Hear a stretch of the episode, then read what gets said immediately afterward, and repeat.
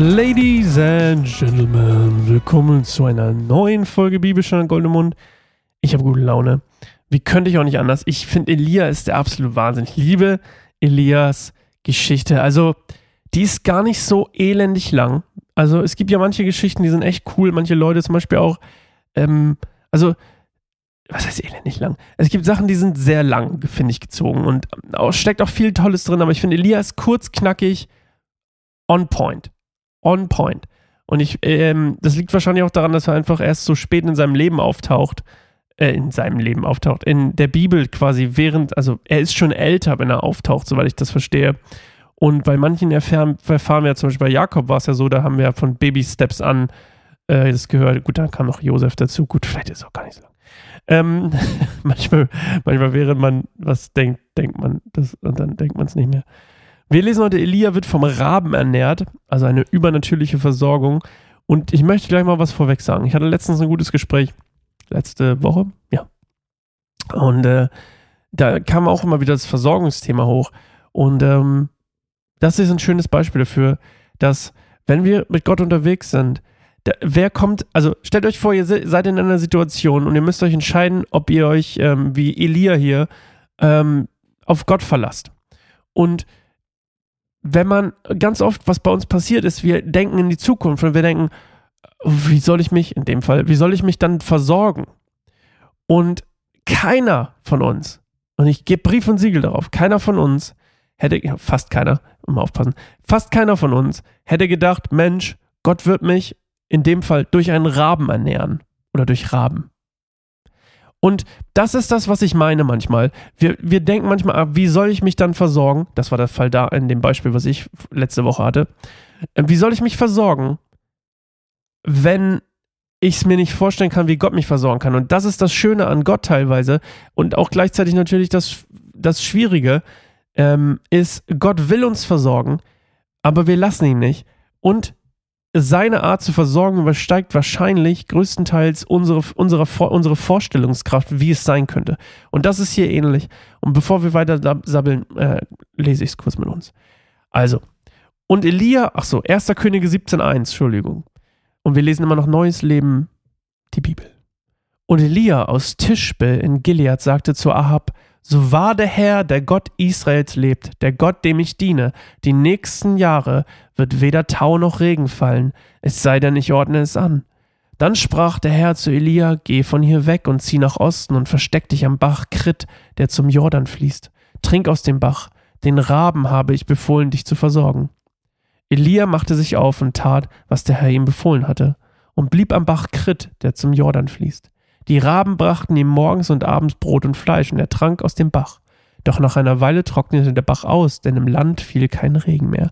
Also er profit äh, durch diese ganze Götzenverehrung ähm, kommt jetzt quasi die Dürre. Ähm, ihr müsst verstehen, dass ähm, Baal, also dieser angebetete Baal-Gott-Typ, ähm, der war, der wurde so ein bisschen, ähm, oder nicht bisschen, der, der war offiziell auch der Gott des Regens und der Fruchtbarkeit. Eine Dürre in dem Fall von Gott als Gegenpol zu dem, ey Mensch, eigentlich, äh, Diggi, bist du nicht der Gott des Regens? So quasi, um ihn zu denunzieren oder und, und, und äh, die Israeliten auch äh, anfangen. Das ist ja immer eine Lektion dahinter. Ne? Gott sagt nicht so, du bist falsch, da so ist richtig, Ende sondern, also manchmal auch, aber selten, sondern die Lektion ist immer dabei. Das ist wie mit den Brüdern von Jakob. Da war eine Lektion, die mussten zweimal hin und her laufen. Ne? Äh, die waren in Ägypten, mussten wieder zurück, mussten wieder hin, mussten wieder zurück, mussten wieder hin. Und dahinter steckt halt der Wunsch, dass Menschen es von, damit Menschen es wirklich begreifen von sich aus und nicht gezwungen sind zu irgendwas. Deswegen haben wir einen freien Willen. Weil Gott will nicht Marionetten und Sklaven. Gott will freie, freie Kinder, freie Menschen, die zu ihm wollen. Ja, und das ist das, das ist das Entscheidende. Und deswegen zwingt sich Gott uns auch nicht auf, sondern er will, dass wir uns frei für ihn entscheiden. Und so will er auch beim Volk Israel hier, dass sie sich frei für ihn entscheiden. Und deswegen kommt diese Dürre. Und manchmal brauchen wir so ein bisschen Elend, habe ich das Gefühl, und müssen unsere eigenen Fehler wirklich auch mal spüren, ähm, bis wir es begreifen. So, und die Menschen in Israel, die mitmachen bei der Baalsverehrung, inklusive Ahab äh, und Isabel, die sollen das spüren. So. Und ähm, Elia taucht hier einfach auf und ähm, wird von Gott gebraucht um ganz Israel halt zu zeigen, dass Jahwe eigentlich der richtige, wahre Gott ist. Und selbst Elias Name drückt das aus, weil Elia übersetzt heißt, Jahwe ist mein Gott. Und ich glaube irgendwie L-I-A oder so. Also ich weiß nicht, ich kenne mich, ich habe kein Hebräisch gelernt. Und äh, Tischbe ist das, wo er herkommt in Gilead. Das ist im Osten östlich des Jordan, also er kommt auch ähm, östlich des Jordans her, da wo er sich relativ in die Nähe verstecken soll. Und ähm, ja, diese Dürre, die äh, wurde schon in 3. Mose 26 und äh, 5. Mose 11 äh, angekündigt und, und, ähm, und ich glaube sogar irgendwann nochmal. Egal.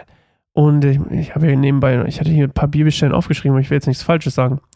Auf jeden Fall im 3. und 5. Mose wird es angekündigt, dass das Volk ähm, wenn, wenn sich das Volk von Göttern abwenden soll, also wenn es dem falschen Gott folgt, dann folgt eine Dürre sozusagen. Und wie gesagt, Baal ist der Gott des Regens, der Fruchtbarkeit. Und jetzt kommen wir mit Dürre und, ähm, tja, jetzt kann, ist Baal macht nichts. Und das sind so quasi die nächsten drei Jahre, weil diese Dürre hält, glaube ich, dreieinhalb Jahre, wenn mich nicht alles täuscht. Und, ähm, ja, Elia, Gott will Elia beschützen, er schickt ihn quasi weg an, den, an diesen Fluss in so eine kleine Höhle, ähm, und der soll sich da verstecken und mit niemandem Kontakt pflegen, weil er bald gesucht werden wird, weil Isabel ihn umbringen will. Das kennen wir ja auch schon, ne?